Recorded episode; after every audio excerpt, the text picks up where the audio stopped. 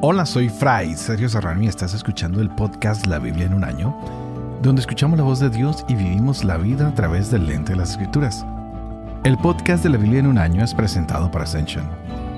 Usando la cronología de la Biblia de Great Adventure en su edición en español, leeremos desde el Génesis hasta el Apocalipsis descubriendo cómo se desarrolla la historia de la salvación y cómo encajamos en esa historia hoy.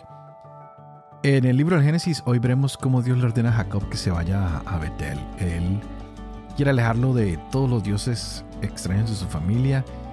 Y Jacob toma esto muy en serio y empieza a construir un altar. Pero las cosas no siempre son color de rosa. Muere Débora, muere Raquel. Sin embargo, Dios bendice a Jacob. Vamos a ver un crimen increíble, el de Rubén.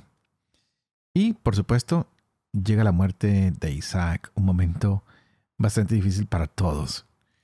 Y Dios que insiste, deben guardarse de los dioses, pues ya sabemos que en todas las familias, no solo en la de ellos, sino también a veces en la nuestra, hay un rostro religioso, tal vez tenemos un altar a Dios, tenemos una Biblia abierta, sin embargo muchas veces hay mal y, y le damos nuestra atención a dioses extraños que a veces ni siquiera nos imaginamos que están ahí. Por eso hoy Dios dice que debemos estar limpios y cambiar de ropa esto no son ceremonias simplemente externas. Significan que debemos purificar y cambiar el corazón. Así que vamos a mirar hoy qué son estas ropas limpias y qué son las ropas nuevas. Sin un corazón limpio y un corazón nuevo, pues difícil acercarnos a Dios. Por otro lado, veremos cómo José, pues es el hijo amado de Jacob, pero no siempre el amor paga. Esto le crea problemas con sus hermanos quienes lo odian. Y este José tiene sueños interesantes. Y pues sus hermanos van a conspirar en contra de él. Van a conspirar cómo matarlo y terminan vendiéndolo. Así que veremos un engaño a un padre y cómo alguien es vendido. Estaremos leyendo entonces Génesis 35-36, Job 25-26, Proverbios 3 del 19 al 24. Este es el día 18. Empecemos.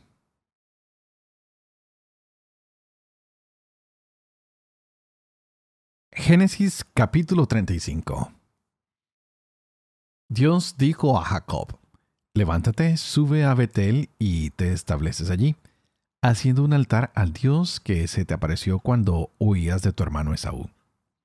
Jacob dijo a su familia y a todos los que les acompañaban, Retiren los dioses extraños que hay entre ustedes. Purifíquense y múdense de vestido. Luego subiremos a Betel y haré allí un altar al Dios que me dio respuesta favorable el día de mi tribulación y que me asistió en mi viaje.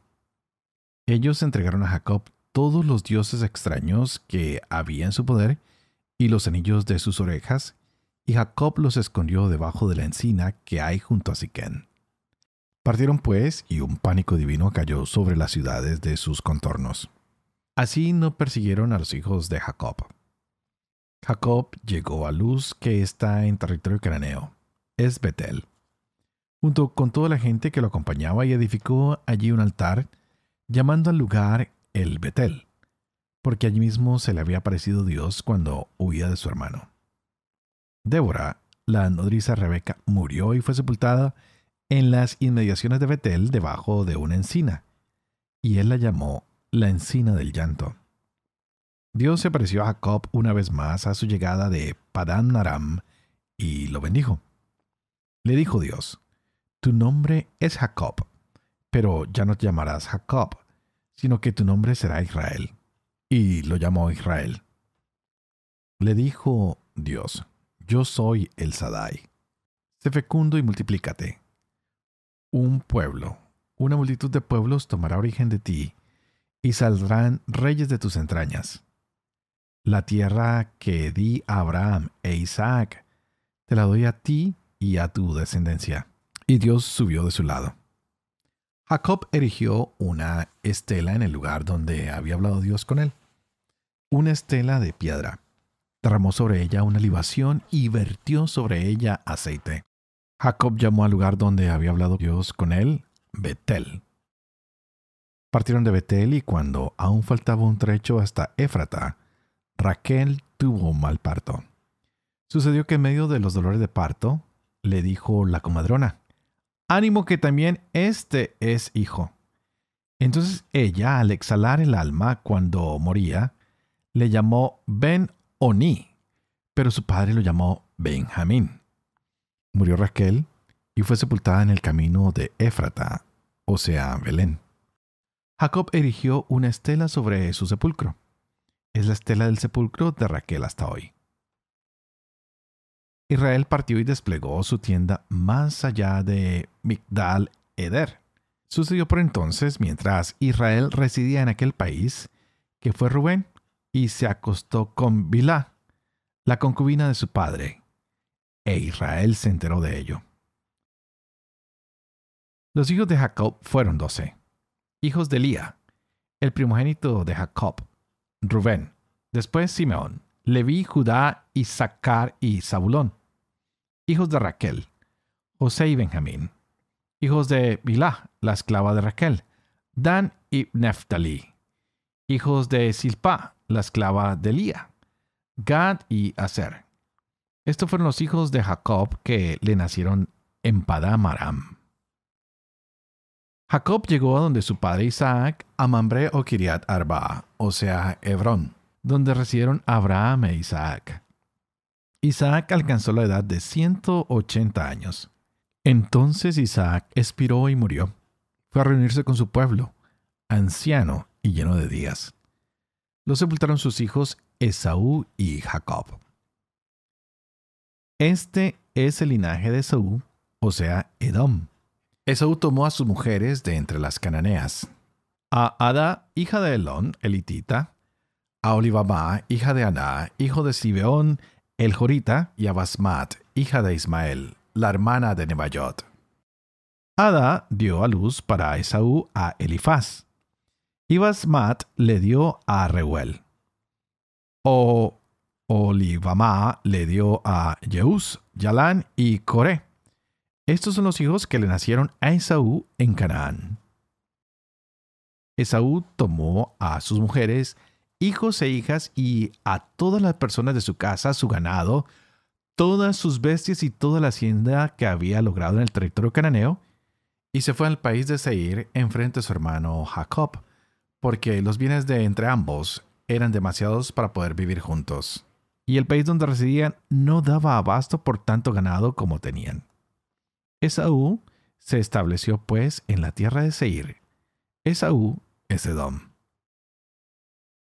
Estos son los descendientes de Esaú, padre de Edom, en la montaña de Seir, y estos los nombres de sus hijos. Elifaz, hijo de Adá, mujer de Esaú, y Reuel, hijo de Basmat, mujer de Esaú. Los hijos de Elifaz fueron Temán, Omar, Sefo, Gatán y Kenaz.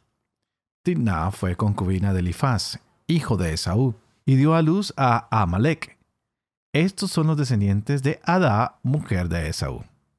Y estos son los hijos de Reuel, Nahat, Serach, Samá y Misa. Estos son los descendientes de Basmat, mujer de Esaú. Los hijos de la mujer de Esaú, Libamá, hija de Aná, hija de Sibeón, que ella dio a luz a Esaú, fueron estos: Yeús, Yalán y Coré. Estos son los jeques de los hijos de Esaú. De los hijos de Elifaz, primogénito de Esaú, el jeque Temán, el jeque Omar, el jeque Sefo, el jeque Keanás, el jeque Gatán, el jeque Amalek. Estos son los jeques de Elifaz en el país de Edom, y estos los descendientes de Adá. Los hijos de Reuel, hijo de Esaú, fueron el jeque Nahat, el jeque Serac, el jeque Sama, el jeque Misa. Estos son los jeques de Reuel, en el país de Edom, y estos los descendientes de Basmat, mujer de Esaú. Los hijos de Olivamá, mujer de Esaú, fueron el jeque Jeús, el jeque Yalán, el jeque Core. Estos son los jeques de Olivamá, hija de Aná, mujer de Esaú. Estos son los hijos de Esaú, y estos sus jeques, los de Edom. Estos son los hijos de Seir el Jorita que habitaban en aquella tierra. Lotán, Sobal, Sibeón, Aná, Disón, Eser y Disán. Estos son los jeques de los Joritas, hijos de Seir en el país de Edom. Los hijos de Lotán fueron Jorín y Omán, y hermana de Lotán fue Timna. Los hijos de Sobal fueron Albán, Manahat, Ebal, Sefo y Onán. Los hijos de Sibeón, Allá y Aná. Este es el mismo Aná que encontró las aguas termales en el desierto cuando apacentaba los burros de su padre Sibeón. Los hijos de Aná, Disón y Oholibamá, hijo de Aná. Los hijos de Disón, Hanran, Esban, Yitran y Keran. Los hijos de Eser, Bilán, Saaban y Acán. Los hijos de Disán, Uz y Arán. Estos son los jeques joritas. El jeque Lotán, el jeque Sobal, el jeque Sibeón, el jeque Aná, el jeque Disón, el jeque Eser, el jeque Disán. Estos son los jeques joritas según sus clanes en el país de Seir. Estos son los reyes que reinaron en Edom antes de reinar rey alguno de los israelitas. Reinó en Edom Belá, hijo de Beor, y el nombre de su ciudad era Dinjabá. Murió Belá y reinó su lugar Jobab, hijo de Serac de Borsra. Murió Jovac y reinó en su lugar Husán del país de los temanitas. Murió Husán y reinó en su lugar Adad, hijo de Bedad, el que derrotó a Madián en el campo de Moab, y el nombre de su ciudad era Abid. Murió Adad y reinó en su lugar Samla de Masreca. Murió Samla y reinó en su lugar Saúl de Rehobot del río. Murió Saúl y reinó en su lugar Baal-Hanán, hijo de Akbor. Murió Baal-Hanán, hijo de Akbor, y reinó en su lugar Adad. El nombre de su ciudad era Pau, y el nombre de su mujer Mehetabel, hija de Matred, hija de Mesahab. Estos son los nombres de los jeques de Esaú según sus familias y territorios y por sus nombres. El jeque Timna, el jeque Alba, el jeque Yetet, el jeque Olivama, el jeque Ela, el jeque Pinón, el jeque Kenaz, el jeque Temán, el jeque Mipsar, el jeque Magdiel, el jeque Irán. Estos son los jeques de Edom según sus moradas en las tierras que ocupan. Este es Esaú, padre de Edom.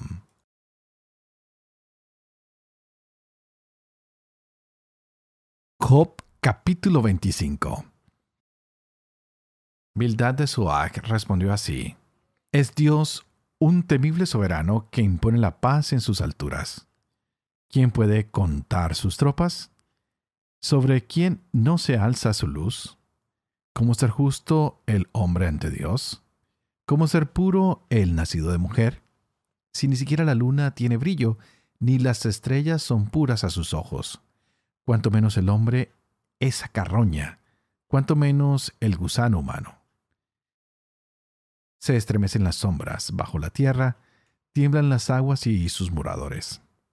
El Seol está desnudo ante él, la perdición se halla al descubierto. Él tendió el septentrión sobre el vacío. Suspendió la tierra sobre la nada. Encierra las aguas en sus nubes sin que el nublado se da por el peso. Cubre la cara de la luna llena desplegando sobre ella su nube. Trazó un cerco sobre la faz de las aguas en los confines de la luz y las tinieblas.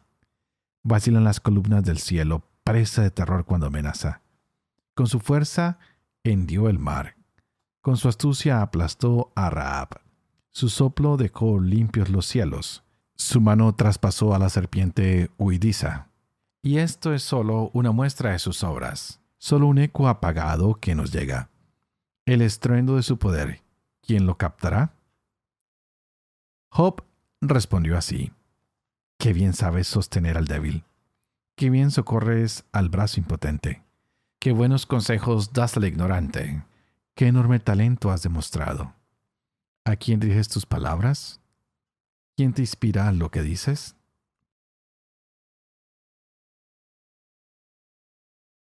Proverbios capítulo 3, 19 al 24. Yahvé fundó la tierra con sabiduría, estableció los cielos con inteligencia, por su saber se dividen las aguas abismales y las nubes destilan rocío. Hijo mío, mantén el acierto y la reflexión y no los pierdas de vista. Serán vida para tu alma y adorno para tu cuello. Así caminarás seguro y tus pies no tropezarán. Al acostarte no tendrás miedo, y acostado tendrás dulces sueños.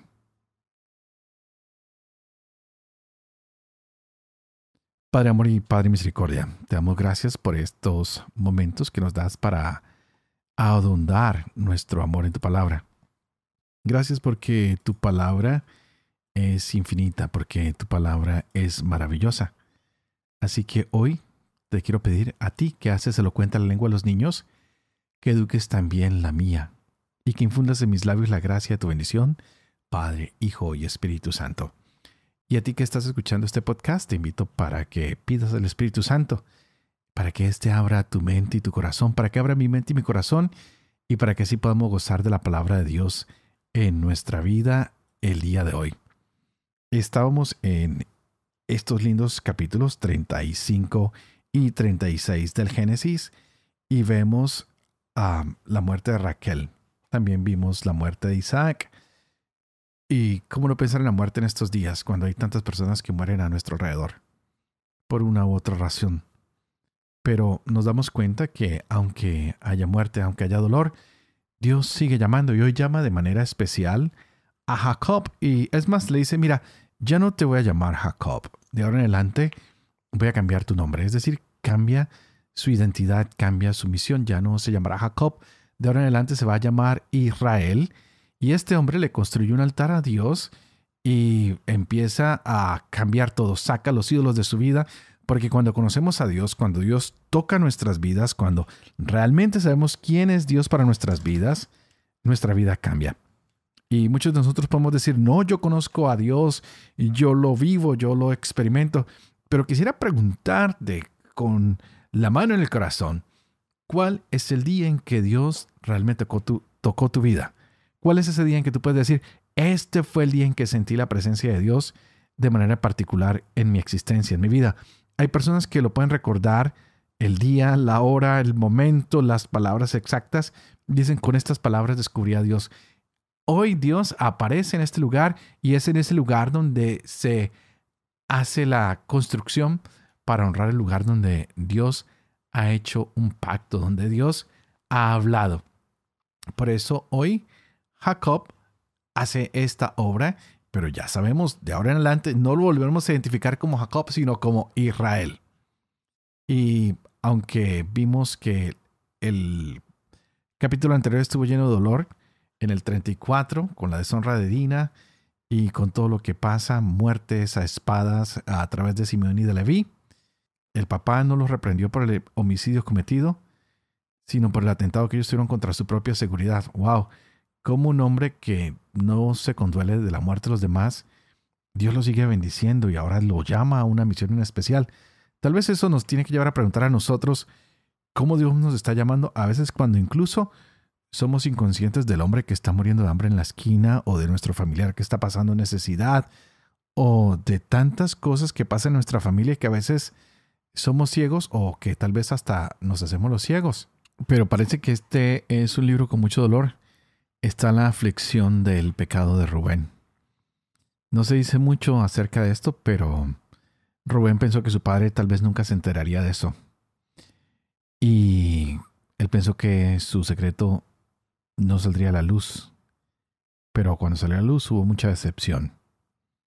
Se registran de esta manera esos hechos y vamos a ver el dolor que, se da en, en, los próximos capítulos, ¿no? Cuando hay odios, cuando hay venganzas, cuando hay envidias y cuando no pensamos en lo que el otro puede sufrir a causa de nuestras acciones. A veces pensamos que solamente le vamos a hacer daño a una persona y resulta que cuando le hacemos daño a alguien le hacemos daño a todos los que aman a esa persona. A veces pensamos que, le estamos haciendo daño a esta persona en particular, Pero esa persona tiene hijos, esa persona tiene padre, tiene madre, tiene otros familiares. Así que debemos pensar muy bien cada una de nuestras acciones, pues es horrible contemplar cuando se hace daño y a veces indirectamente nos estamos haciendo daño a nosotros mismos. Pidamos hoy que la gracia de Dios nos acompañe y que podamos descubrir cómo debemos amar a nuestros hermanos, no odiarlos, no. Vamos a descubrir a, la persona de José en los próximos capítulos que van a conspirar contra él y que sus hermanos lo van a vender. Y tal vez esto nos ayude a entender un poquito más lo que es el texto de Job, un hombre que reconoce el poder de Dios y ahora se está burlando de debilidad de sus palabras, pues que pues, son una mezcla de maldad y, y de autorreferencia. Mucha gente que quiere ayudarnos, pero lo único que saben es hablar de ellos mismos. Y dándole consuelo a Jacob, pues quiere es poner más miedo sobre el, el Dios que es todopoderoso. Y Job sabe que Dios es un Dios que va a venir a consolar en algún momento. Así que tenemos ejemplos sorprendentes de sabiduría y del poder de Dios, de la creación y de la perseverancia en el mundo y de que cuántas personas que son buenas les pasan cosas malas y aunque otros traten de desanimarlos, ellos se mantienen fieles en su amor hacia Dios y hacia su misericordia. Por eso nos complementamos hoy de una manera hermosa con este pasaje de los proverbios, que no podemos temer la desgracia que sobreviene, sobre todo a los malvados, que no podemos olvidarnos que Dios está siempre a nuestro lado, incluso cuando hay trampas. Porque, ¿cuál es la idea? De que nos ayudemos como hermanos, no que tengamos envidia entre hermanos, sino que nos ayudemos. Por eso hoy los hermanos se fueron a vivir uno frente al otro y aunque no cabían sus riquezas en el mismo país, pues compartían el territorio. Tanto odio que hubo entre ellos, ahora hay amor y reconciliación. Cuánto odio y problemas ha habido en nuestra familia, pero siempre tiene que haber reconciliación y tenemos que darle la mano a quien lo necesita. Es más, si tú puedes hacer un favor y no te lo han pedido, solo hazlo y permite que la gracia y la bondad de Dios se derrame sobre todos aquellos que están en necesidad de encontrar ese amor misericordioso de Dios. Qué lindo que es descubrir que la historia de salvación no es ajena a nuestra realidad, no es ajena a nuestros días hoy. Pero antes de despedirme, quiero recordarles que estamos leyendo la Biblia en un año, que es un programa que ha puesto Ascension Press. Y si tú quieres participar, inscribirte en este programa, puedes entrar a www.ascensionpress.com diagonal la Biblia. Ahí te registras para que te lleguen por email los anuncios o puedes entrar a YouTube, a Google Podcasts, Spotify, Amazon, donde tú quieras colocar la Biblia en un año. Y ahí puedes escuchar esto diario. Pon la campanita. Y quiero pedirte que por favor ores por mí, para que pueda ser fiel a este misterio que Dios me ha confiado. Para que pueda vivir con fe lo que leemos, lo que compartimos en este podcast. Para que pueda enseñar la verdad y cumplir lo que he enseñado. Y que la bendición de Dios Todopoderoso, que es Padre, Hijo y Espíritu Santo, descienda sobre cada uno de ustedes y los acompañen siempre.